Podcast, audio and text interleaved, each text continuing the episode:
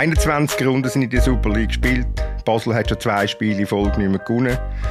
Und auch wenn wir keinen Kampf um Meisterschaft haben, so haben wir doch wenigstens einen lustigen Kampf gegen den letzten Tabellenplatz. Und der Renato Steffen zeigt, dass er auch neben dem Platz bissig sein kann. Und wir fragen uns, was hat der War eigentlich gegen den FC Luzern? Wieso ist der Bo Hinrichsen beim FCZ nicht schon zum Saisonanfang Trainer gewesen? Und wann gibt es den nächsten Trainerwechsel im Wallis? Damit herzlich willkommen zur dritten Halbzeit im Fußball-Podcast von Tamedia. Mein Name ist Thomas Schifferli und ich habe, wie gewohnt, eine grossartige Runde. Bei mir im Studio in Zürich ist der Dominik Wüme, oberste Fan von IB. Äh, Dominik, wie ist es eigentlich, wenn man so von Bern auf Zürich kommt und dann spürt man, jetzt kommt man in so eine richtige Fußballstadt rein? Das ist beeindruckend von dir, äh, als Aushilfsmoderator, fast gerade mit einer falschen Aussage an. Also. Und damit meine ich nicht äh, Fußballstadt Zürich, das ist vielleicht auch eine falsche Aussage, aber damit meine ich äh, Obersteiben-Fan. Gut, aber wenigstens alles mal klargestellt. Ähm, Fabian Sanguines ist auch da, in Zürich, im schönen Studio. Fabian, ist schon im Tief. Ja, man könnte es meinen. Irgendwie, ich bin im äh, Medienraum nach dem Match bei der Pressekonferenz der einzige Journalist dort, der Fragen gestellt hat. Das hat ähm, äh, Pfeifkonzert gegeben während dem Match. Der Raphael Vicky war nicht so zufrieden. Gewesen. Also ich glaube in Bern, äh, da brennt der Baum, ja. Pfeifkonzert in Bern? Pfeifkonzert. Es ist zwar, muss man fairness halber sagen, gegen äh, Port Luganese gegen die Spieler oder gegen das Zeitschinder und gegen die Schiedsrichter und eigentlich gegen so ziemlich alles außer die eigenen, aber äh, Pfiff, richtig laute Pfiff. Und in Basel, im schönen Fricktal ganz genau genommen, ist der Oli gut. Oli, hat die Stimmungsfrage, wie ist es in Basel? Nach dem 2-2 gegen Servet? Auf und ab wie die ganze Saison. Es ist klar, mit dem Gegengol, was sie dort bekommen, sind sie nicht wahnsinnig glücklich, was man per se nicht ist mit einem Gegengol. Aber wenn es dann halt um die Handsregeln und die Auslegungen geht, ja, dann hat man sich ein bisschen aufgeregt in Basel gestern. Aber du bist nicht am Match gewesen? Ich bin nicht am Match gewesen, nein, weil äh, es grossartige Fricktal Fasnacht hat an dem Wochenende, respektive streng noch, noch bis am Mittwoch, also bis der Mittwoch. Und dann ist das Theater da wieder vorbei. Das in Basel wird wahrscheinlich noch ein bisschen andauern. Ah, darum die kleinen Äugli. Genau. Aber, aber die Stimme ist erstaunlich gut. Also. Ja, ich habe, ich habe mich geschont, nachdem ich gestern schon gewusst habe, dass ich heute darf bei euch mitplaudern habe ich natürlich Rücksicht genommen. Vorbildlich. Vorbildlich. Gut wenn wir mit dem War anfangen, damit wir es damit hinter uns haben. Aber dann filmen wir auch gerade die Stunde, oder? Also. Möglicherweise, möglicherweise. Äh, der War war im Einsatz beim Zürcher Derby, er war im Einsatz in St. Gallen, in Basel. Was lernen wir aus, daraus aus dem Wochenende, wenn es um den War geht, wenn es um die Handspielregeln geht? Ich glaube, wir lernen nichts mehr, oder? Also, wir wissen jetzt inzwischen, da sind wir relativ äh, einer Meinung da in unserer Runde, wenn es um die Auslegung geht. Und am Schluss, wenn man so, kann, wenn man so will auslegen, dann kann man natürlich all die, all die Pfiff oder all die Wahreinsätze so machen und am Schluss auf 11 Meter entscheiden. Gut, findet es, glaube ich, niemand von uns, oder? Also, oder haben wir eine Gegenstimme in der Runde? Nein, also ich meine, also das Beispiel vom Luzern Ersatzgoalie Loretz, ähm, der jetzt drei Super League-Spiele äh, gemacht in seiner jungen Karriere, vier Goal bekommen und viermal ein Penalty gewesen. Ja, das sagt äh, ziemlich viel äh, zu diesem Thema. Für mich ist es weniger eine Wahlfrage, weil mir geht es immer so, ich bin zum Beispiel am Freitagabend tatsächlich zu Thun im Stadion gewesen, beim Spiel FC Thun gegen Lausanne Uschi. Und dort hat man keine Ware, oder, in Challenge League. Und ich hatte schon ein paar Mal gehabt, in letzter die Erfahrung, wenn, Ware, wenn keine Ware im Einsatz ist, dann fehlt etwas. So oft hat man auch so entschieden, wo man denkt, es wäre jetzt eigentlich gut gewesen, wenn es jemand anschauen kann, oder? Für mich ist es mehr wirklich eine Frage den Regeln und zum Teil auch, wie sie ausgelegt werden. Also, früher hat es ja mal wirklich geheißen, mit nur bei klaren Fehlentscheiden eingreifen. Und das ist ja wirklich mittlerweile nicht der Fall. Das hat auch wieder das Wochenende gezeigt, was x-mal, wo niemand im Stadion irgendetwas hat gemerkt und er greift plötzlich der Ware ein und dann gibt es Penalty. Und das sind für mich die zwei ähm, Sachen, die falsch laufen. Einerseits die wirklich absurde Handsregeln und zweitens wird mittlerweile viel zu viel eingegriffen. Es hat nicht mehr damit zu tun mit der Logik des Fußball sondern irgendwie immer, wenn irgendein kleiner Verstoß ist, ähm, wird man schon rausgerufen und der Schiri fühlt sich nicht gezwungen, sie entscheiden anzupassen. Äh, ich finde auch, dass die ständige Diskussion vom War an sich stört mich so ein bisschen, weil ich, ich weiß noch, wo, wo das mal zur Debatte gestanden ist, ähm, wird der War eingeführt oder nicht, das haben wir ja recht lang äh, haben wir da damit gerungen und ich weiß auch bei uns im Büro haben alle gesagt, aber es ist doch eine Frechheit, dass die FIFA da nicht auf das technische Hilfsmittel zurückgreift, wenn man das ja hat und überhaupt. Und jetzt ist es da und das Problem ist ja nicht der War an sich, sondern eben die Handsregeln, die so so unklar ist. Also ich meine, der, der Penalty zum Beispiel, ähm, Tommy, ich habe mir noch ein bisschen mehr Mut angetrunken jetzt gerade äh, für, für Winterthur, wo sich der Sion-Spieler im Ball wirft, der Ball geht irgendwie im Bein, nachher am Boden und nachher im an Arm, wäre nicht mal auf, aufs Goal und es gibt Penalty. Ähm, ich, ich, hoffe immer noch, dass er, dass er wegen dem Foul von vorher pfiffen hat und nicht wegen dem Hands, aber es ist, es ist schon das Hands, das ist das Ärgernis. Ist das eine Schweizer Eigenheit oder ist das halt wirklich eine, eine grundsätzliche Problematik? Ich meine, kann ja auch Deutschland anschauen, da wird Wochenende für Wochenende äh, darüber geredet. In England wird Wochenende für Wochenende darüber geredet. Wieso, wieso ändert man nichts? Wieso passiert nichts aus, aus Sicht von der FIFA, also sagen wir IFAB vom Regelboard? Also mit dem, ich habe schon ein bisschen den Eindruck, einmal über die Handsregeln ist schon schon an anderen Orten diskutiert worden, aber da ist es natürlich jetzt in der Schweiz momentan extrem häufig. Also es ist jetzt wirklich, wir tun da nichts konstruieren. Es ist wirklich Wochenende für Wochenende gibt es drei, vier Entscheide um das Hands herum, wo man sich muss fragen muss. Das erlebe ich in anderen Ligen nicht so. Aber der wahre Ärger ist natürlich auch schon vorhanden, das muss man schon sagen. Ich finde es grundsätzlich gut, aber eben, in England hat man ja gerade erst gerade beim Arsenal-Match so einen Entscheid gehabt, wo sie einen Spieler übersehen haben, wo sie die Offside-Linie gezogen Und da muss man sich schon fragen, für was gibt man so viel Geld aus, für was hat man das technische Hilfsmittel, wenn es dann doch nicht funktioniert. Und das ist auch halt das Problem vom VAR. Oder? Mit dem erwarten wir einfach wirklich 100% Gerechtigkeit. Die kann es insofern nicht geben, dass es zum Teil halt immer noch im Ermessensspielraum liegt von Leuten, die entscheiden. Ob es der Schiri ist oder der Videoschiri, kommt ja dann nicht mehr darauf an. Aber wenn natürlich so Fehler passieren, ja, der verstand natürlich der Ärger der Leute. Also, ähm, das ist Und wie hat unser alter Podcast-Kollege Fabian Rauch einmal gerne gesagt, er will keinen klinischen Fußball. Das wird es ja sowieso nicht geben, weil die 100 Prozent, natürlich ist das die Anforderung oder die Erwartung, wenn, wenn man das im Fernsehen kann anschauen kann, aber abgesehen von der Regelauslegung sind dann halt gleich wie so noch Menschen im Einsatz, die halt dann auch mal einen Fehler machen. Natürlich gibt es gröbere und weniger grobe, also wenn man einen Spieler übersieht, ähm, ist das etwas, was vielleicht nicht unbedingt sollte passieren äh, Und zu der anderen Frage, wegen, in der anderen Liga, also in Spanien wird schon immer wieder diskutiert, wegen, aber dort diskutieren es generell noch gerne, gerade wenn es um Barca und Real geht, aber äh, wegen der Hands oder War oder auf diesen Satz heisst es keine Penaltitos mehr, also keine, so ein die kleinen Penalties sollten nicht mehr gepfiffen werden. Ähm, dann wird nachher halt auch jedes Wochenende über das diskutiert.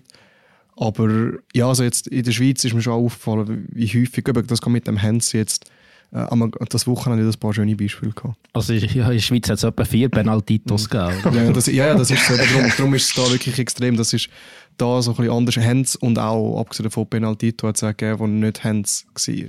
Und ich, ich hätte den war gerne wieder weg, muss ich ehrlich sagen. ähm, dann passieren halt Fehler irgendwie auf einem anderen Niveau, auf einem tieferen Niveau mutmaßlich aber äh, es, wird, es wird nicht mehr oder weniger Diskussionen geben. Und ähm, mir haben die Diskussionen früher besser gefallen als die, die wir jetzt haben rund äh, um den War, mit dem War, mit der Regelauslegung. Mir ist aber auch klar, das Rad wird nicht mehr zurückgetragen werden. Die spannende Frage ist die, die du vorher kurz gestellt hast, Thomas. Wie ist es bei der Handsauslegung in Zukunft? Über, überlegt sich da die FIFA, das wieder rückgängig zu machen äh, oder zieht man das jetzt einfach so durch. Ich vermute nicht, dass wir das zehn Jahre so werden haben. Schnell, um die Frage weiterzugeben. Dominik, ja, war, ja, nein? Also ich bin ja pro war, ähm, aber ähm, also ich nicht, gell? Ich, ich, bin, wirklich, ich bin pro war erster Stunde. Ich weiss nicht, ich habe dann zumal mit dem Fabio Rauch ein Pro und Contra geschrieben und äh, bin dann auch in Genuss gekommen, jeden Tag von ihm äh, WhatsApp-Nachrichten zu bekommen, wo es um eine War ist gegangen. Ich muss jetzt sagen, es ist in letzter Zeit ein bisschen weniger geworden, aber äh, gestern Abend hat er mal wieder geschrieben, betreffend War. Ähm, insofern ein grosser Fabio. Äh, ja, nein, ich finde es grundsätzlich gut, aber wir, ich habe mir es natürlich auch ein bisschen anders vorgestellt. Ich denke, ähm, es gäbe dann weniger ähm, ähm, Entscheidungs- oder diskussionswürdige Entscheidungen. Ich denke, das wird ein bisschen klarer sein. Äh, das System hat gäng noch grosse Schwächen. Ich finde grundsätzlich, wird es oft relativ gut eingesetzt und das vergisst man einfach auch. Also, man kann natürlich nach x Match schon darüber reden und sagen, hey, es ist gut gewesen, dass der VAR da war, oder? Aber wir reden immer nur über die Fehlentscheide. Aber das, ist, das liegt natürlich auch in der Natur der Sache. Mir geht es wirklich immer so, wenn ich ein Match sehe ohne VAR, habe ich dann das Gefühl, äh, es wäre eigentlich noch gut, wäre einer da gewesen. Fabian? Unbedingt pro VAR. Also, wir haben in der Vergangenheit vorher schon so viele Sachen gesehen, wo, wo es genau die Diskussionen gegeben hat. Ähm, und fairer macht es grundsätzlich immer noch, auch wenn eben, man reitet auf diesen Fehlern rum und zum Teil auch zu Recht. Ähm, ich finde auch von der Auslegung vom VAR, da müsste man sicher noch mal dran schrauben. Das ist wirklich ein Ärgernis. Aber im Großen und Ganzen finde ich, wir haben die Hilfsmittel, die technischen Hilfsmittel, es ist für die Schiedsrichter das Hilfsmittel, es macht es fairer. Darum ja, sehe ich keinen Grund wegen diesen Fehlern, die passieren, die sowieso sonst auch passieren und noch viel häufiger, warum das man den sollte abschaffen Wenn wir jetzt mal die Fälle durchgehen von dem Wochenende, da war ja im Zürich Derby im Einsatz beim Goal vom oder nicht Gold vom Fidan Aliti. Ähm, da müssen wir glaube nicht darüber äh, diskutieren. Das ist ein korrekter Einsatz vom VAR und ein korrekter Entscheid. Ja, absolut. Eben. Das, das ist, finde ich, ein schönes Beispiel für den VAR. Ja, das stimmt ja alles, was ihr sagt, aber trotzdem, so what? also, wenn wir, wenn wir, die, wenn wir den War nicht hätten, würden sich jetzt halt äh, die Gegner darüber aufregen, dass das Offside nicht gesehen worden ist. Und, ja, und jetzt regen sie sich irgendwie auf, dass er, dass er wegen einem geschissenen Hands hinterführen kommt, wo man immer darüber diskutieren kann, oh, muss man den Helfer geben, muss man ihn nicht. Also, ich glaube nicht, dass wir uns mehr würden aufregen oder uns früher mehr aufgeregt haben, nur anders. Ich mag mich erinnern, wie sehr dass wir uns aufgeregt haben, äh, eben gerade jetzt als Beispiel im Büro, wo der War noch nicht eingeführt worden ist und dann die, die, die Rade gegen FIFA, IFAB und alle, warum dass man auf das verzichtet. Das ist auch von vielen Leuten, die, die heute den War kritisieren. Darum äh, das würde das so what beantworten. Wir können jetzt noch schnell Penalties durchgehen, aber Oli, für mich jetzt einfach, wir müssen ja wirklich nicht mehr darüber diskutieren, war ja oder nein, weil er wird so wird, bleiben. Er wird nicht genau. verschwinden, das ist klar. Ja. Dann muss man sich doch überlegen, was kann man besser machen. Und für mich gibt es eben zwei, drei Sachen und dann wäre es schon deutlich besser, weil dann würde man jetzt schon 80 oder 90 Prozent von den Entscheiden, wo wir jetzt darüber reden, würde man nämlich schon aushebeln können. Einerseits eben die Handsregeln, ähm, andererseits wirklich keine Penaltitos, ich würde das aus, äh, übernehmen aus Spanien. Weil manchmal sind sogar die Hands, wo, wo einfach, es wäre einfach gar nicht gefährlich, es niemand im Stadion merkt und mit geht trotzdem Penalty. Aber auch sonst, ich denke jetzt auch da ans Foul, ähm, bei Luzern, St. Gallen, ein Görtler. Na ja, ist das ein Penalty? Wenn man jetzt würde sagen, wirklich kein Penaltitos, dann wäre es auch kein Penalty. Und dann einfach wirklich auch klare Fälle entscheiden. Und das ist, das ist natürlich subjektiv, das ist mir bewusst. Aber auch da, wenn man nicht bei jedem kleinen, kleinen, kleinen Regelaufstoß würde eingreifen würde, man da der eine oder andere ähm, Entscheid oder Eingriff ähm, weniger haben. Aber wenn ich dich richtig verstanden Fabian, du wärst jetzt beispielsweise dafür gewesen, dass in Winterthur der War eingeschritten wäre. Bei dem Hens-Penalty. Bei dem Hens, ja. Ja, da hätte da hat meiner Meinung nach der müssen eingreifen und äh, den Penalty zurücknehmen. Aber du weißt schon, dass es Penalty war und der war hundertprozentig korrekt. oder? Weil alles, das, das, ja, ja, das ist mir bewusst. Aber, Eben, äh, eigentlich ist es ein zweifacher Penalty, weil vorher noch Foul war. Also. Vinti stellt sich ja gerne gegen das Fußballbusiness und dann muss das Fußballbusiness einfach einmal zurückschlagen und das, das kleine Wintertour genau. zertatschen. Ja. Also gehen wir noch schnell weiter. Du, äh, du hast den Match in St. Gallen schon angesprochen, Dominik. Der Hens-Penalty Martin Friedeck. Ja, nein. Hens, Penalty, ja, nein. Für mich kein Hens, weil früher hat es mal noch der Passus in der Regel aus ganz kurzer Distanz. Ich meine, aus zwei Metern wirst du einfach angeschossen. Logisch hat er in dem Moment die Arme nicht verschränkt hinter dem Rücken. Wie willst du das machen innerhalb von einer halben Sekunde? Aber er geht, seine Hand geht dort definitiv nicht zum Ball. Er wird wirklich aus kurzer Distanz angeschossen. Für mich kein Penalty. Oli?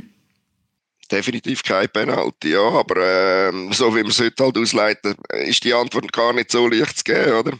Bei, bei dieser Szene könntest du jetzt vielleicht sogar noch sagen, selbst wenn man es so ausleitet, wie man es jetzt ausleitet, ist es ein Fehlentscheid.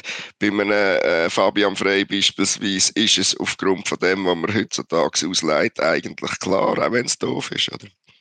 Wobei der Arm vom Friedeck natürlich weit vom Körper weg war. Ja, also aber, aber, aber völlig Körper. normal. Also im, im Standbild ist es weit weg, oder? Aber das ist ja aus der Bewegung aus. Und beim Fußball bewegt, bewegt man sich nun mal. Und man bewegt sich halt einfach auch mit den Hängen. Also, das können wir später sicher auch noch beim Penalty gegen FC Basel darauf sprechen. Also, man, man braucht halt einfach, wenn man sich bewegt, braucht man auch seine Arme. Und man sieht ja, wie der Arm zurückbraut. Also, da ist überhaupt keine Spannung auf dem Arm. Also ist eigentlich wirklich rein aus der Bewegung raus. Und ja, mit der heutigen absurden Handsregel ist es vielleicht Penalty, aber für mich ist es eigentlich grundsätzlich kein Penalty. Und, und das Witzige ist ja das Unnatürlichste, was du überhaupt kannst machen kannst, ist ja das dumme Verschränken von den Armen hinter dem Körper, oder? Aber das solltest du jetzt eigentlich die ganze Zeit machen. Dabei ist das die unnatürlichste Art und Weise zu shooten überhaupt. Also ja, aber das wird doch schon seit Jahren gemacht. Also ich mag mich erinnern an sehr oft an Piquet, wo er noch im Forum war. Und das ist ja schon zwei, drei Wochen Monaten, Jahre her, der, der ist von der Seite, wenn er versucht hat, den Flanken abzudecken, die haben immer äh, Arm hinter dem Körper. Das, das macht man halt nun mal so. Das ist das Gleiche, wie wenn du in den Strafraum in den Zweikampf hinein willst und nachher den Fuß zurückziehst, weil du auf den Ball, aber dann triffst du halt vielleicht den Fuß und dann gibt es Penalty. Und da finde ich, bei dem Hands bin ich eigentlich einverstanden, dass das, dass das Penalty ist, weil natürlich macht er es nicht absichtlich, aber er blockt den Schuss mit dem, mit dem Arm vom Körper weg äh, vergrößert, so, wenn, wenn man das so ausdrücken will, die, die Abwehrfläche.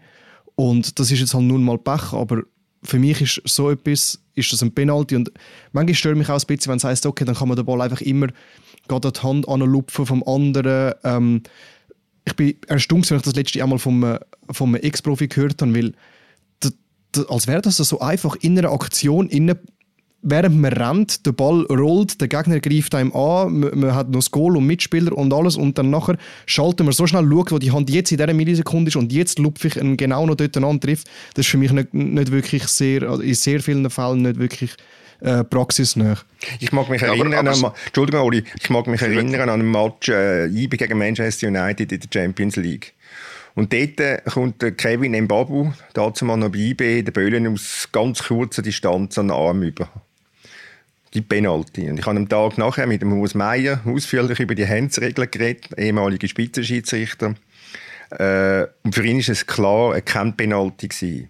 A, eben Distanz, B, keine Spannung auf dem Arm.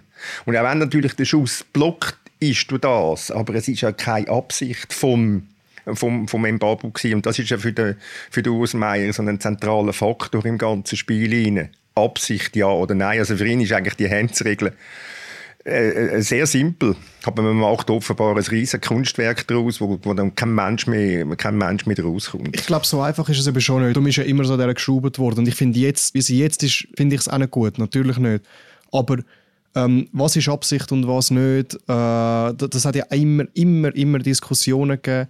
Und ja, äh, ich finde, es ist nicht, nicht so extrem einfach. Und wenn man halt nachher wenn du sagst, okay, der Arm hat jetzt keine Spannung, aber nachher hast du den Arm halt einfach gleich draussen, vergrößerst deine Abwehrfläche. Das könntest du auch wie eine Art absichtlich machen, ohne dass es absichtlich aussieht.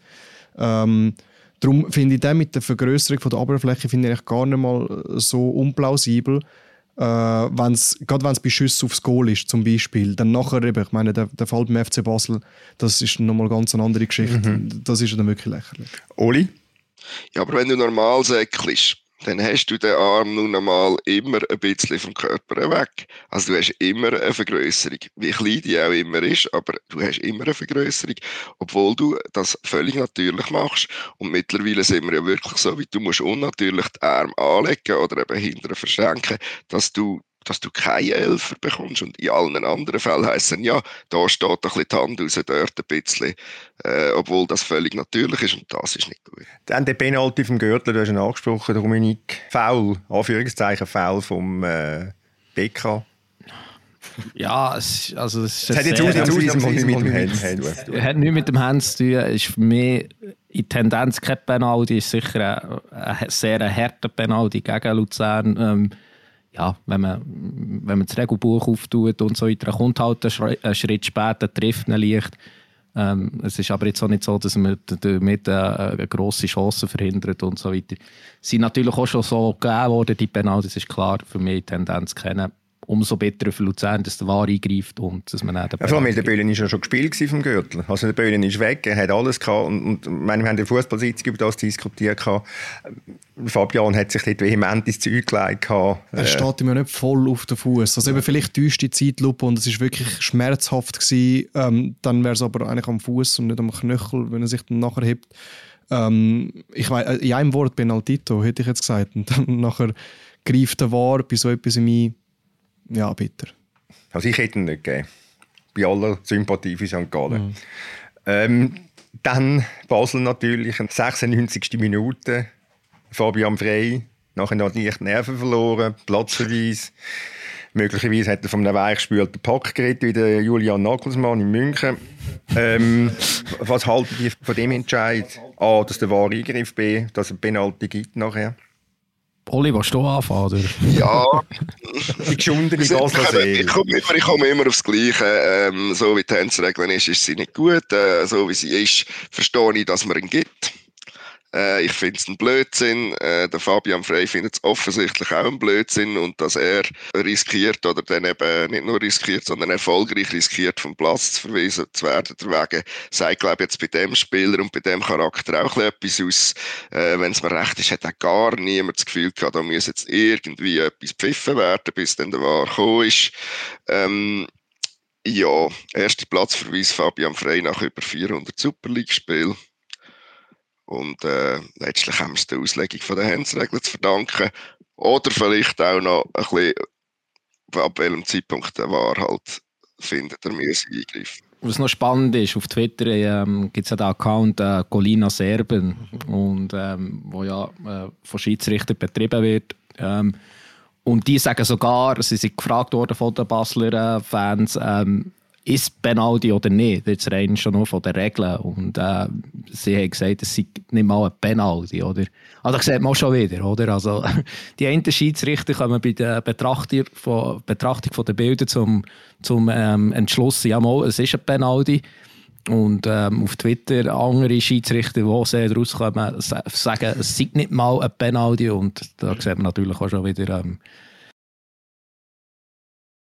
aber wenn man jetzt die Situation vergegenwärtigt, man hat den Arm sehr weit oben und der schlägt den Ball nachher aber mit Thomas, dem Arm weg. Auf. Also, look, wenn ich jetzt hier aufspringe, hier im Studio, ich brauche den Arm an, weil sonst komme ich ja gar nicht rauf. Also das, da habe ich auch immer äh, Mühe bei diesen Entscheiden. Oder? oder es geht so oft um die Ellbogen ähm, im Kopfballduell. Ja klar, wenn man sich gegen Hinger bewegt und will schlagen, dann ist es Ellbogenschlag. Aber schlussendlich, wenn man aufspringt, dann braucht man einfach die Arme, weil sonst kommt man einfach gar nicht so weit rauf. Das ist ein schönes Beispiel von dem, was du der Fußballsitzung vorher gesagt hast, Tommy, mit dem, äh, die, wo die Schiedsrichter das zwar die Regeln kennen, aber nicht viel von Fußball verstehen. Und das ist genau in dieser, in dieser Szene ist das doch äh, das perfekte Beispiel. Er kommt auf, natürlich ist der Arm ein bisschen vom Körper, aber dort er in sehr natürlich wieder aufspringt.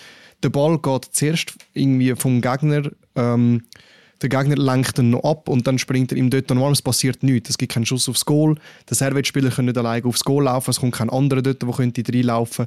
Es passiert rein gar nichts. Und darum nehme ich an, wo diskutiert dann niemand und darum interessiert es auch niemand und außer dann plötzlich der War.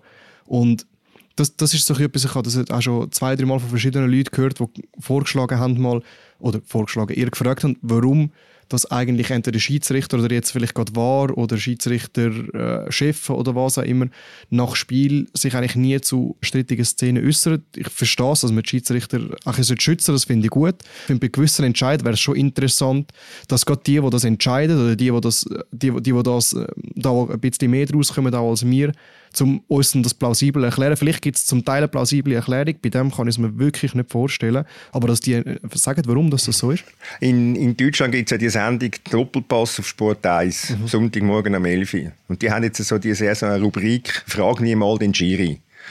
Und, und da ist Wochenende für Wochenende wird jemand zugeschaltet. Also entweder ein, ein, ein, ein Wahr, der irgendetwas entschieden hat, wo streitig ist, ein Schiedsrichter selber, wie jetzt der Schiedsrichter am Samstag beim Spiel ähm, München-Gladbach gegen Bayern München, wo der von Bayern vom Platz gestellt hat, der hat sich am Sonntagmorgen in, in, aller Ausführlichkeit erklärt, was er gesehen hat. Ja, wirklich sehr gut, sehr sachlich. Ob man dann einverstanden ist damit, mit deren Argumentation, ist wieder eine andere Sache. Aber er hat genau das gemacht oder sie machen genau das, was du eigentlich, was du gefordert hast, Fabian. Du wirst nie allen können recht machen. Es wird nachher wird es ein paar Leute geben und vielleicht, wenn er mal ansteht und sagt, es tut mir leid, ich habe das völlig falsch entschieden, dann wird es irgendwie viele Leute geben, die sagen, ja, aber du Trottel, das bringt uns auch nichts und was immer. Aber ich glaube, bei vielen anderen gibt es ein gewisses Verständnis auch, bei anderen wird es erklärt. Manchmal ist es dann vielleicht sogar etwas, was wir alle dann nachher nicht gesehen haben und sagt, ah, okay, das macht vielleicht sogar noch Sinn.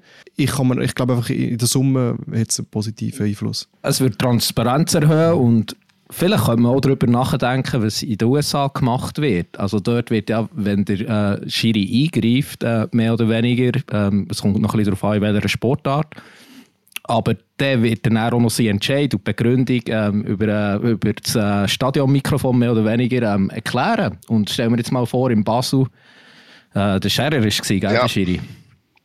Oder der würde dann rausgehen, ähm, er hat es gesehen, dann würde schnell sein Mikrofon über das Stadionmikrofon einschalten und würde dann sagen, warum, dass er, warum dass er jetzt Penalty gibt. Und logischerweise würde man noch 100 Leute finden oder Tausende, weil in diesem Fall finde ich, verstehe ich den Ärger von der Basler, was sich würde darüber ärgern aber es würde immerhin eine Transparenz schaffen. Im Rugby macht man das auch. Ist das nicht ähm, bei der Club-WM?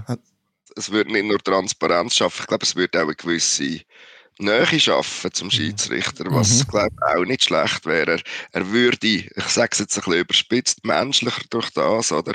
Man nimmt ihn so äh, gar nicht wahr. Er muss auch nicht zum Selbstdarsteller werden, aber äh, zumindest nach dem Match anstehen, ob er jetzt auch gerade noch über das Mikrofon soll erklären ist vielleicht nochmal eine andere Diskussion. Äh, ähm, kann ich jetzt nicht gerade eine Meinung haben, aber wenn er sich generell im Nachgang würde erklären, wenn das gefragt ist, glaube ich, würde das der Schiedsrichter als solcher auch gut tun.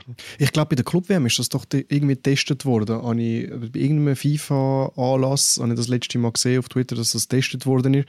Unter äh, grosser Kritik, wie so oft im Fußball etwas Neues versucht eingeführt zu werden. Aber ich finde es grundsätzlich eigentlich auch nicht so dumm. Ich weiß nicht warum, es ist dann irgendwie ins Lächerliche gezogen worden von recht vielen Leuten. Aber äh, ja, eben Transparenz, Nähe ist ja grundsätzlich eigentlich selten etwas Schlechtes. Also das Zitat, noch, wo du dich vorher darauf berufen hast, das von Bill Shankly war, legendärer Manager von Liverpool. Er hat mal gesagt, das Problem mit den Schiedsrichtern ist, dass sie die Regeln kennen, aber nicht das Spiel.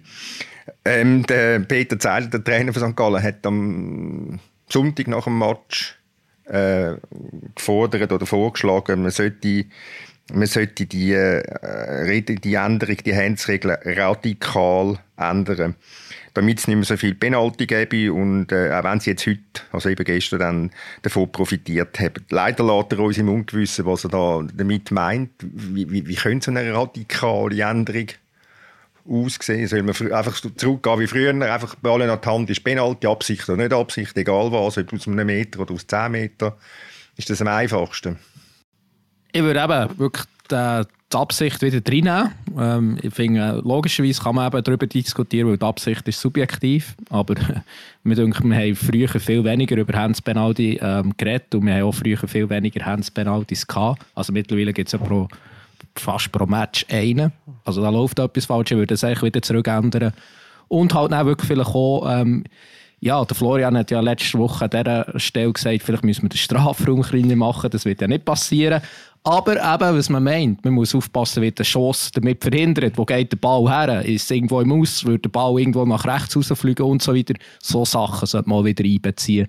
Weil zum Teil ist einfach die Strafe viel zu streng für das Vergehen. Wobei das natürlich nichts, nichts mit der Verkleinerung vom Strafraum. Du kannst auch in einem kleineren Strafraum genau die gleiche Diskussion haben. Genau, aber... Also oder ja, die Penaltito, sorry Oli. ja, ist ja gut. Ich bin da noch strikter als du. Also ich finde Absicht fertig. Wenn der Schiedsrichter oder von mir aus auch der War oder beide zusammen das Gefühl haben, jawohl, das ist Absicht, dann ist es Elfer und sonst nicht fertig.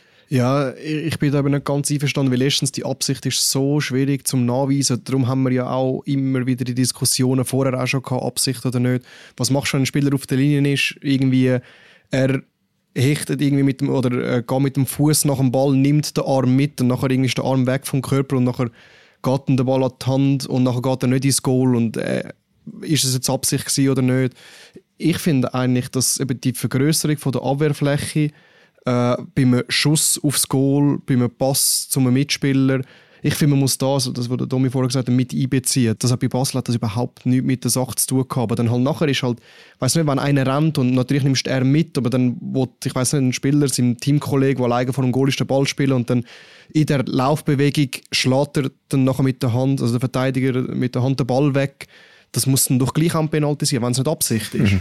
Ähm, aber dass, dass eben das mit einbeziehen, wo, in welcher Situation ist das, eben halt so ein bisschen ganz leichtes Spielverständnis. Man muss ja kennen, ich weiß nicht, Klopp oder Guardiola sein, um das so ein bisschen definieren aber so ein bisschen, das, das gehört schon. Nein.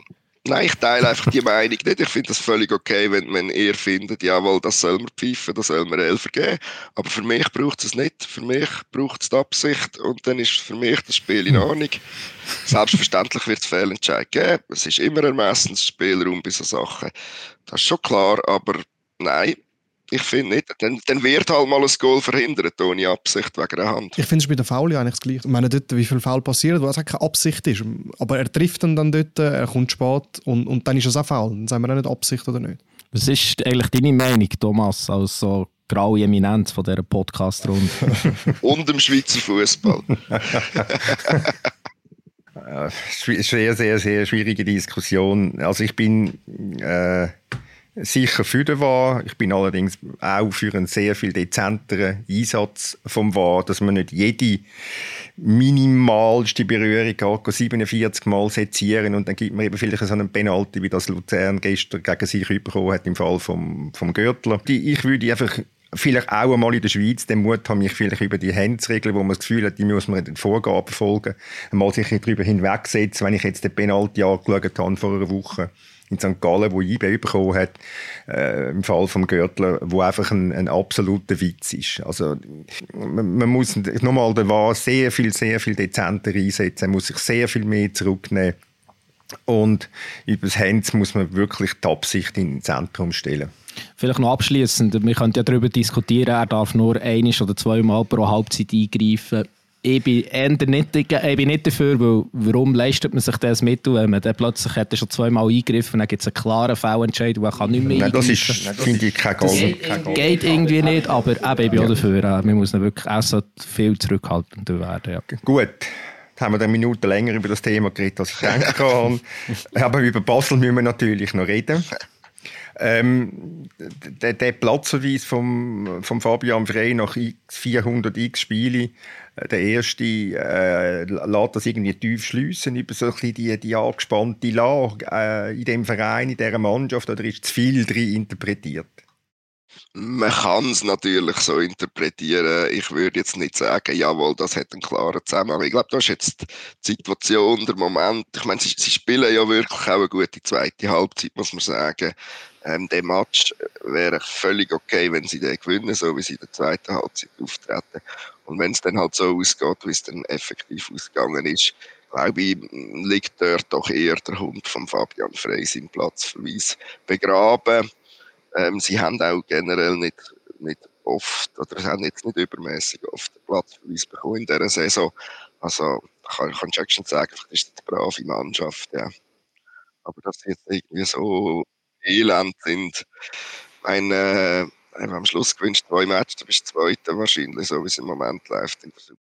Wobei sie könnten gestern auch verlieren, wenn ich dann die, die Startphase von, von Servit anschaue, die doch ja, relativ ja. überzeugend war. Und die. Ja, kurz vor dem Penalty hat ja der Kutesa ähm, noch eine riesige Chance auf dem Fuß, wo die zum x-ten Mal in dieser äh, Saison fragst, wie Basel kann in einen Konter laufen so kurz vor Schluss ja. mit der Führung. Ähm, also es ist wirklich erstaunlich. Also das zeigt auch, die Lernkurve ist, ist da einfach nicht vorhanden in diesem Fall bei Basel. Ähm, insofern ist auch äh, das Unentschieden ist, äh, ein relativ äh, gerechtes Resultat gewesen, aber ich kann natürlich die Regeln verstehen über einen Penalty-Entscheid. Ja, über den ganzen Match ähm, ist das 2-2 sicher, sicher in Ordnung. Äh, es gibt eh kein ungerechtes Resultat, würde ich jetzt mal behaupten. Wenn du so blöd bist, dass du eben so einen Konter noch bekommst äh, oder halt ähm, irgendwie dich nochmal in Bedrängnis bringst, dass, meine, der Ball muss ja überhaupt in den eigenen Strafraum kommen, damit du kannst es Hands äh, pfeifen und das ist nun mal passiert. Aber ähm, wenn, eben, wenn die zwei Szenen am Schluss nicht sind und sie zwei eins gewinnen, sagt jetzt auch niemand, sie hätten den Sieg gestohlen. Weil da haben sie, also das ist dann bis der Tana von Servet in der zweiten Hälfte schon im Viel gekommen. Aber ja, es läuft nicht zu Basel und ich glaube nicht, dass sich das grundsätzlich wird verändern bis Ende Saison.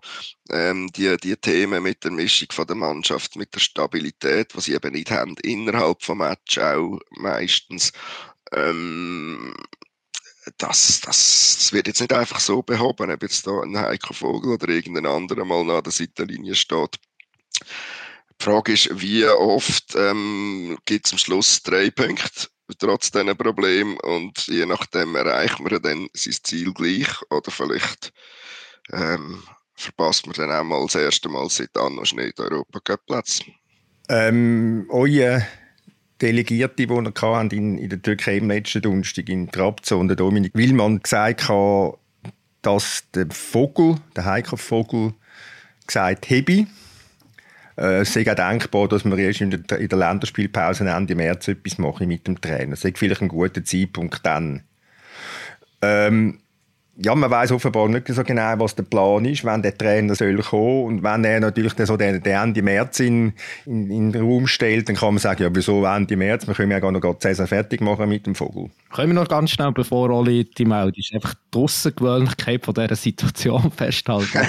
Jetzt, was du wieder hast erzählt, Thomas, ich denke, das ist auch wirklich weltweit einzigartig. Ähm, der Dreams-Trainer redet über die Zukunft vom Trainer und sagt auch noch gerade, wenn der Trainerentscheid kann stattfinden weil er ja auch noch der Sportchef ist. Also das ist wirklich äh, höchst speziell. Das ist ganz wichtig, dass du das nochmal erwähnst. Selbstverständlich ist das sehr speziell und das ist ja auch Teil von der Problematik. Also du kannst nicht einen Sportdirektor holen und den dann äh, zum Trainer machen, außer du spielst Eishockey und heisst Kevin Schläpfer. Und, ähm, und der kommt es nicht so drauf an. Da kommt es nicht so drauf an. Nein, aber das, das ist problematisch. Man weiß ja gar nicht gern, wie, äh, genau, wie gern steht jetzt der Heiko Vogel wieder an der Seitenlinie. Gefällt ihm der Trainerjob, den er ja eigentlich kennt, im Gegensatz zum Sportdirektorenjob. Vielleicht doch besser hat das Gefühl, äh, er ist der bestmögliche Trainer für die Mannschaft. Das tut dann natürlich den Findungsprozess von einem neuen Trainer äh, massiv beeinflussen wenn so sollte sein, wenn er vielleicht zwei Matches verliert, ist er dann auch froh, wenn er nicht muss Trainer sein muss, weil sonst äh, wird er dann irgendwann angreifbar. Aber es ist eigentlich eine unhaltbare Situation und man hätte äh, halt auf der Assistenz- oder Nachwuchstrainerebene müssen die interimistische Lösung suchen und finden und dann in aller Ruhe oder in aller Eile je nachdem, wie man da will verfahren und ob man den passenden Kandidat hat, äh, den Trainer suchen. Ich unterstelle mir jetzt aus der Ferne eine gewisse Eitelkeit, dass es ihm sicher gefällt, an der Seitenlinie zu stehen und wieder im Mittelpunkt zu sein. Ich kann dir zumindest nicht widersprechen, auch ich halte das durchaus für möglich. Ja. Sorry, schnell, wahrscheinlich eine Frage für den Oli. Also ich bin ja ein enthusiastischer Zuhörer, wenn ich da nicht mitschwätzen äh, Und es wird ja zwei, drei Mal, ich glaube fast schon die Saison über Basel geredet worden. Und jedes Mal führt es mich eigentlich zu dieser Frage und ich finde sie immer so ein bisschen drängend, also drängender, ähm, es interessiert mich immer mehr. Steht der FC Basel unter dem Degen so viel besser? Da ist jetzt die Situation jetzt so viel besser? Als ich damals äh, unter der Führung Burgener, wo ja irgendwie, ich weiß nicht, fast die Stadt in Flammen aufgegangen ist, weil der immer noch dort ist. Und, und jetzt hört man das alles und es wirkt fast noch absurder als vorher. also vielleicht aus Zürich-Bern kommt man da nicht alles mit über, aber die Frage stelle ich mir wirklich dauernd. Stand jetzt stehen sie natürlich schlechter da. Also das ist allein mit dem Blick auf Sportliche gesagt, gut, man darf es gut halten. Sie sind zweimal, haben sie europäisch überwintert, da haben sie beim Burgener in den letzten drei Saison zweimal äh, keine Gruppenphase geschafft, äh, was wiederum wirtschaftlich natürlich gewisse Einflüsse hat.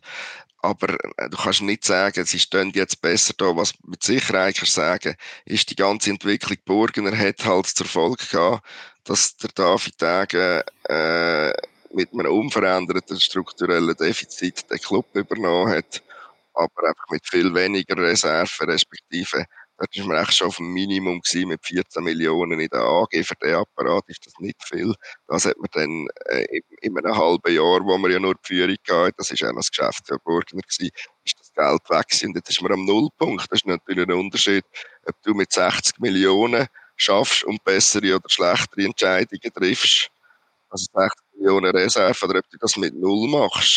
Sie sind, der, der Druck finanzielle, der wirkt sich brutal aus auf sie und ich glaube, hat auch damit zu tun, dass sie durch den Druck manchmal ein bisschen in Panik verfallen bei gewissen Entscheidungen.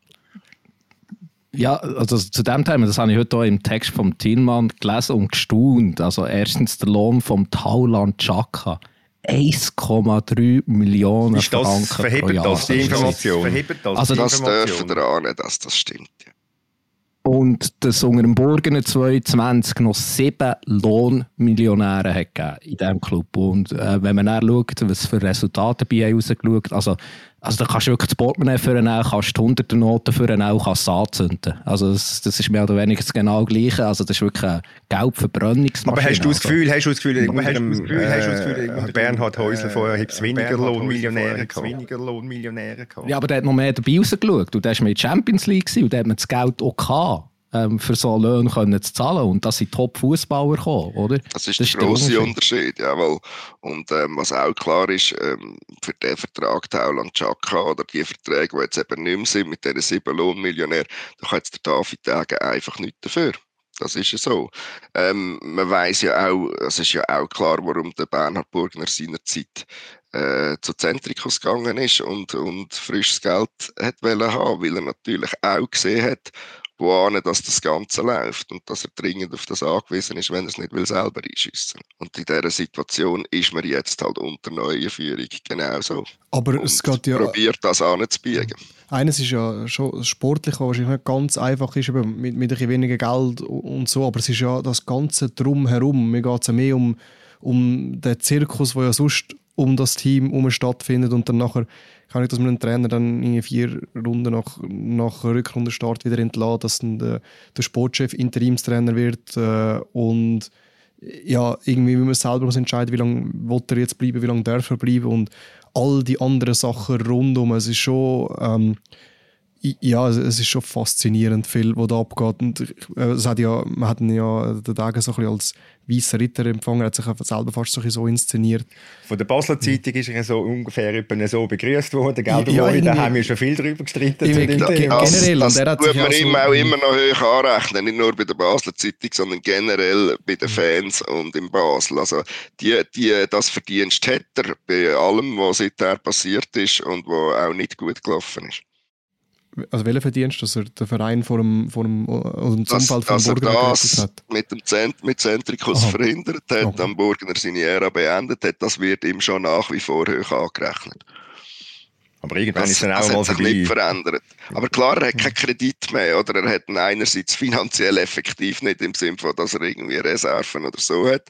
Er hat auch die schwierige Situation, äh, und das führt vielleicht auch ein bisschen dazu, dass man, dass man manchmal ein bisschen komisch entscheidet, weil er selber eigentlich nicht in der Lage ist, Geld einzuschiessen, die anderen Mitbesitzer aber schon. Jetzt, wenn das der Fall wäre, was bedeutet das in Sachen Anteil und wer hat denn noch wie viel vom Club?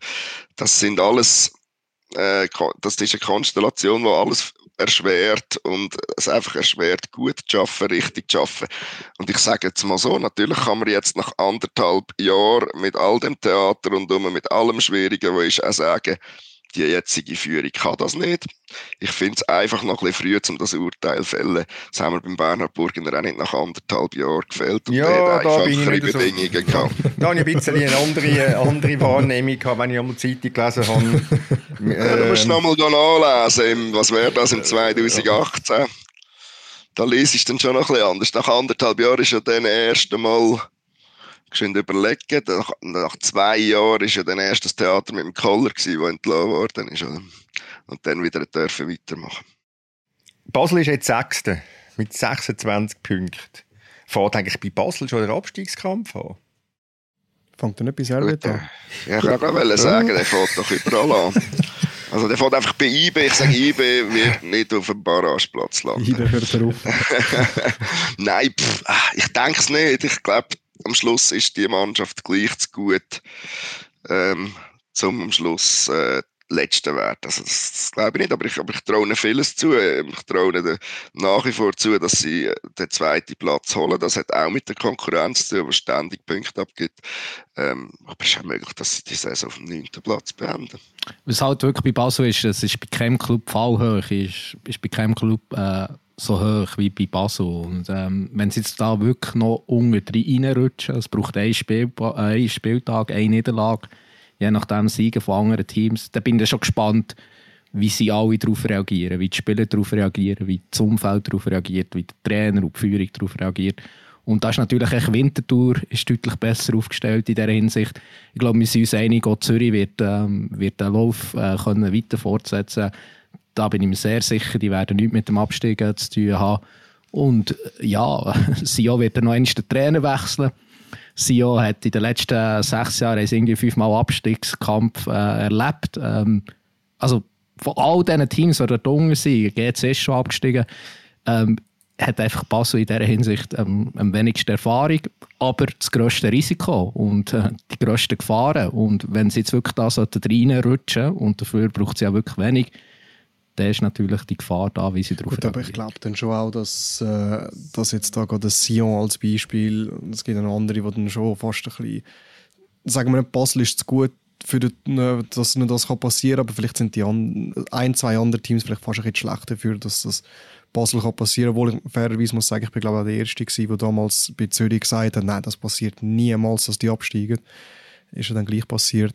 Aber ich kann es mir da jetzt wirklich, dieser Konstellation, gerade auch mit diesen Gegnern, äh, kann man das wirklich nicht vorstellen. Dann ist ja immer noch, also dass sie zu einem Barrageplatz kommen, zu dem letzten, äh, schwierig. Der, Dominik hat sicher recht, äh, wenn es um Psychologie geht. Oder? Das ist klar, für das sind die, auf das sind sie nicht vorbereitet, den Druck zu haben falls sie in so eine Situation kommen. Die Frage ist, wie groß ist der Druck? Ähm, federt es den Druck möglicherweise auch ein bisschen ab, weil man weiß, es ist nur der Barrageplatz, es ist in Anführungszeichen nur gegen den Dritten aus der Challenge League.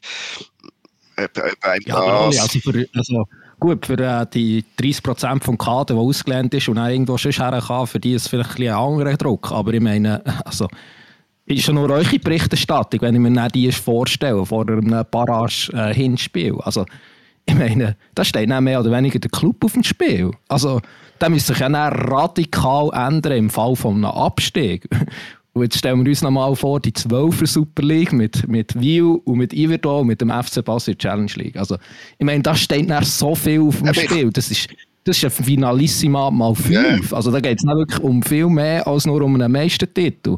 Und das meine ich damit. Oder? Ja, wenn also, in dieser Situation gratis ist, das klar ich habe einfach das Gefühl, du geratest nicht in die Situation. Ja, aber ich habe das Gefühl, da sind, wir jetzt, da, da, sind wir doch noch recht viel Penaltitos und Wahreingriffe und, und Trainerwechsel davon weg. Also, ähm, ich meine, wir können jetzt den FC Winterthur anschauen, wie der in den letzten drei Runden sieben Punkte verspielt hat. Oder hätte, könnte locker sieben Punkte mehr haben, nach diesen drei Matches gegen Zürich, Servet und, und Sion. Also gut, vielleicht kann sich Winterthur das erlauben, weil sie wissen, dass sie machen Punkte dann sowieso noch. Äh, aber was ich sehr, sehr also entsetzt bin, ist über, über die Verfassung von, von Sion muss ich also muss ich sagen. Also das ist, äh, das ist lamentabel. Ich habe am Samstag habe ich, habe ich das Vergnügen gehabt, mal den Balotelli direkt gesehen äh, und haben zwischen ihnen mal ein Auge gegönnt. Aber ich glaube, jeder, der in dem Stadion war und ist an den Wurststand gegangen ist oder ein Bier holen hat, also mehr, mehr Meter zurückgelegt als der Balotelli. Es ist also schon bemerkenswert, der, der Auftritt oder Nicht-Auftritt vom, vom, vom Balotelli. Und ähm, ja, also sein Büchlein ist ja grösser geworden als bei Ankunft, oder? Und dann hat man gesagt, ja, wir müssen jetzt Sonderschichten äh, Ja, aber stell dir vor, stell dir vor, er hätte die Sonderschichten nicht gemacht. Wie sehen würde ausgesehen? ja, also ich habe wirklich gestaunt, als ich die Bilder auch gesehen habe. Also er ist noch mehr außer Form als im Herbst. Ähm, das also, ist, ist unglaublich. erstaunlich und er ist, insofern ist er jetzt Sinnbild äh, für den Club. Also für ah. die Verfassung von Sio ist eigentlich der Balotelli mit seiner körperlichen Verfassung das perfekte Sinnbild. Hat er nicht noch Captain-Binde getragen? Captain ja. Also äh, eigentlich perfekt, weil es ist der Captain repräsentiert eigentlich ja das Team und ich finde, das hat er eigentlich, äh, das hat er in dem wenigen, was ich gesehen habe, das recht gut gemacht. Ich, ähm, also überzeugend, nein.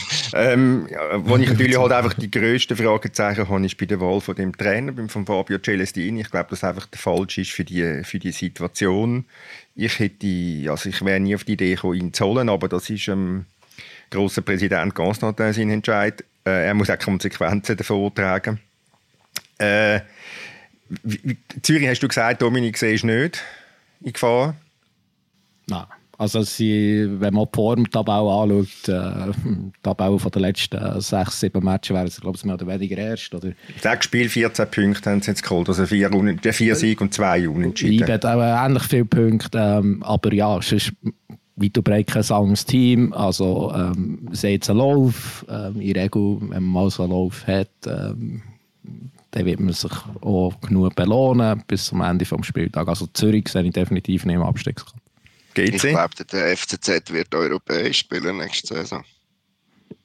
Das wird sogar so weit gehen. Ja, plötzlich sind sie noch zweit am Schluss, das haben wir auch schon gesagt ja. an dieser Stelle. Also. Oder ja, ob es dann zweit sind, aber bis auf Platz 4, das liegt sicher drin. Und sie haben ja Qualität ja auch dafür. Es ist ja dann irgendwann ist mal recht vieles ja zusammengekommen. Äh, jetzt ist da, da, die Blockade offenbar ein bisschen gelöst. Man, man, hat sich gefunden, man hat einen Lauf. Ähm, darum, ja, ja, also ich, ich, die europäischen Plätze finde ich jetzt auch nicht komplett utopisch. Also das sind alles Gedanken, hilft noch sechs Punkte hinter Lugano und St. Gallen. Äh, GC? Ja, schon Abstiegskandidat. Also die zwei grössten für mich ähm, sind Sio und GC, wobei Abstiegskandidat ist das falsche Wort, ist Barragekandidat, muss man sagen. Aber, aber Winterthur siehst also auch quasi auf sicherem Weg? Nein, und Winterthur, ähm, die drei, ähm, ich meine, bei Winterthur ist es schlussendlich der gleiche, auch ein eine Frage von Qualität, aber ähm, ich glaube, die sind relativ entspannter drunter. Ähm, ich glaube, die müssen auch nicht Angst haben, wenn sie Barrage würden kommen, wenn ich mir vorstelle, gegen welchen Gegner, je nachdem. Ich glaube, Lausanne äh, wird noch besser dastehen als Rang 3.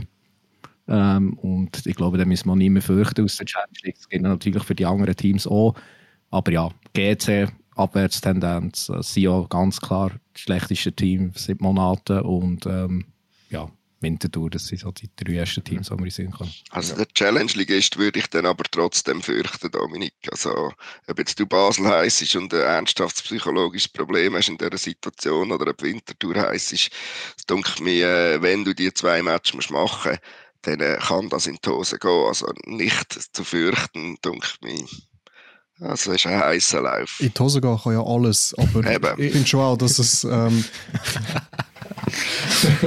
Nein, aber dass, dass, äh, dass man da vielleicht eher von einem Barragenkandidat als von Abstiegskandidat vielleicht zuerst muss reden, weil, weißt du, wenn man in einer 12er Liga, wenn man dann gegen die dritte von der Challenge League äh, in zwei Spielen dann verliert, dann, dann finde ich, hast du weder in einer 10er oder in einer 12er Liga eigentlich etwas verloren.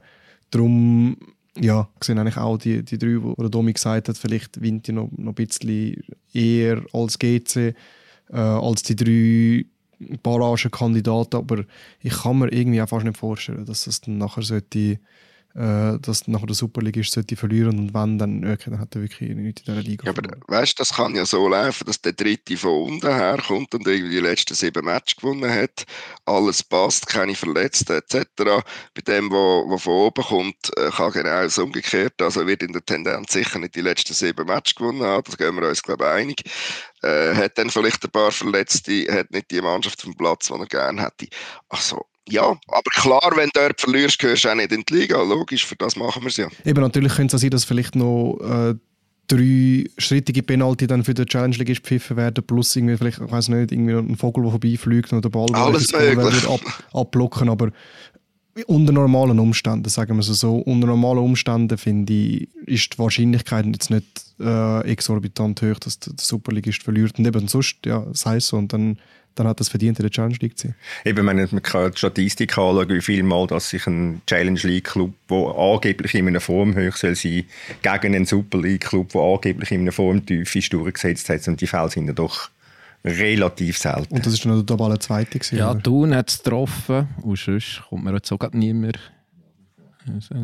Ähm, ich möchte noch eins ganz kurz noch schnell ansprechen. Renato Steffen für viele ein Feindbild auf Schweizer Fußballplätzen und jetzt hat er ein Interview gegeben in der Corriere del Ticino. Und er hat dort ihm gesagt, ja, seine Karriere sei nicht gelungen, indem er einfach immer nett und anständig sei, aber er habe das Gefühl, dass viele Spieler in Lugano seine Art nicht können akzeptieren weil sie mit dem Erreichten schon zufrieden sind. Und dann hat er nachher noch angelegt beim Schweizer Fernsehen und hat dann doch relativ selbstbewusst gesagt, ja, so ein Spielertyp wie er einer sei, hat in Lugano noch nicht so viel gehabt. Er sei ein Spieler, der seine Meinung sagen, laut und laut werden könne.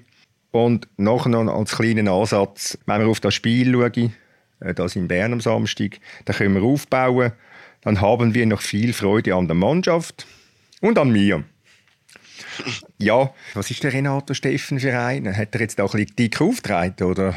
Also ich kenne halt einfach noch, als er jung war, in den Jahren von Thun und Ibe und aus der Zeit in Bern gibt es ja die Geschichte, wo er als junger Spieler von Thun, also eine Saison vorher hat er noch Erstliga gespielt bei Solothurn, hat eine gute Saison gehabt bei Thun, ist dann zu, zu IBE gewechselt und hat sich auch die RS gekauft und hat dann auch noch gerade im Stadion auf den Parkplatz vom Trainer Uli Forte gestellt, was natürlich nicht so gut äh, ist angekommen. Ähm, ich weiß nicht, ob er jetzt äh, grundsätzlich an ihm gefunden seine, mit seiner Art, ähm, dass er eben nicht unbedingt die Filter hat, ist er grundsätzlich noch gut. Äh, es war noch gut gewesen, mit ihm zu reden. Ähm, er ist dann sicher nicht unbedingt, hat ein, ein Problem gehabt mit seiner Bodenständigkeit, ich weiß das nicht. Also ich meine, er hat so lange in der Bundesliga gespielt, er ist Nationalspieler. Also er weiß natürlich schon, wie es auf höherem Niveau läuft und je nachdem kann das schon sein, dass der eine oder andere vielleicht ein bisschen zufrieden ist mit Lugano und man steht da so ein bisschen weiter oben. Vielleicht stimmt es im Training nicht. Ich meine, das Urteil traue ihm zu. Aber er selber ist natürlich auch nicht immer der bodenständigste. Hm. Oli, du kennst ihn ja aus Basel. Ja, und ich kann nur Gutes berichten. Also es hat ja dort Widerstand bei den Hardcore-Fans gegeben, weil halt äh, Steffen, Feindbild, Chaka, die haben sich ja mehrmals, äh, sind die sich auf dem Feld begegnet. Die sind ja dann dickste Freunde geworden, mhm. als er in Basel gespielt hat. Äh, und man ist voll des Lobes, wenn es um, wenn um Renato Steffen geht. Also auch wenn man die Führung, wenn man Georg Heitz heute fragt.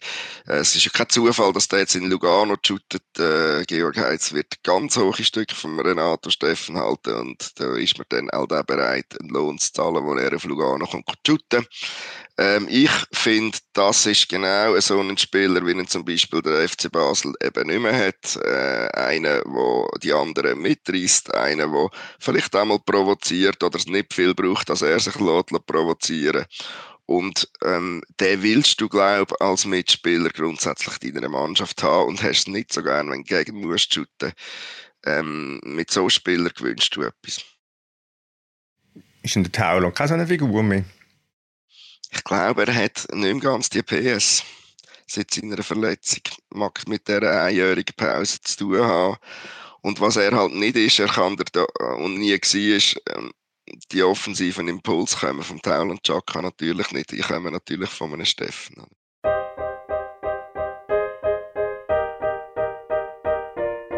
Gut, kommen wir langsam zum Ende. Wir sind in der obligaten Stunde.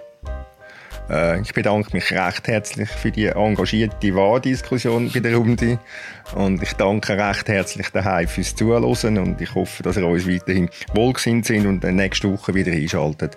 Ciao zusammen, macht's gut.